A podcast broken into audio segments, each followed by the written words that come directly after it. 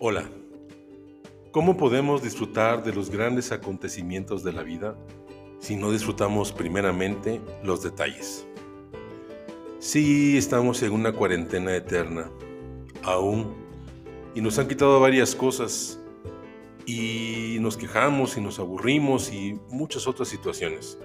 Pero, ¿qué tal si el día de hoy hacemos un ejercicio para volver a agudizar los sentidos?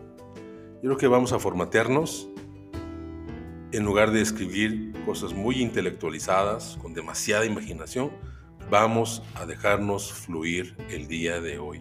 El trabajo se llama Agudizando los Sentidos. Ese es el título.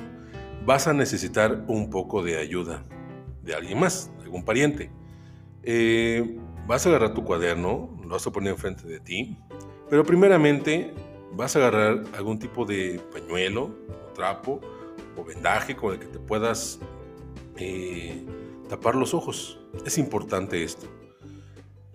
Ya que los tienes tapados, le vas a pedir a una persona de tu familia, un hermano, tu papá, tu mamá, que elija un objeto orgánico o artificial de su elección. Claro, sin que tú sepas, ¿verdad? Y entonces tú vas a estar sentado en la mesa, o en tu sillón favorito, y tu hermano, tu papá o tu mamá va a agarrar ese objeto que puede tener olor, diferentes texturas, puede ser un recuerdo y te lo va a acercar. Te lo va a poner en la cabeza, te lo va a poner en el hombro, va a permitir que lo huelas, quizás hasta que le pases la lengua, sabemos, puede ser un alimento, y entonces tú te vas a dejar fluir por todos tus sentidos. ¿Qué cosa te recuerda? ¿Qué cosa sientes? ¿Cómo crees que sea sin que puedas verlo aún? Y déjate fluir en tu mente.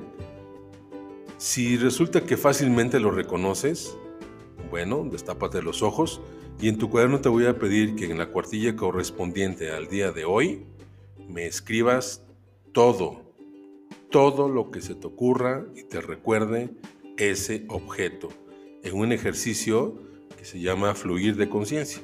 Absolutamente todo lo que te remite ese objeto. Puede ser una manzana, puede ser una fotografía, puede ser una escultura, no sabemos. Pídele creatividad a la persona que te va a ayudar para que tú también en tu ejercicio, pues bueno, sea amplio, sea creativo y lo desarrolles. Lo vas a escribir en tu cuaderno al final, ya que sepas, hayas reconocido o no el objeto, cuando lo veas, es necesario que escribas todo lo que te recuerde ese objeto, ¿de acuerdo? Así que pídele a tu familiar ayuda y que por favor seleccione muy bien lo que te va a acercar. ¿Va? Que tenga un buen día y espero su trabajo.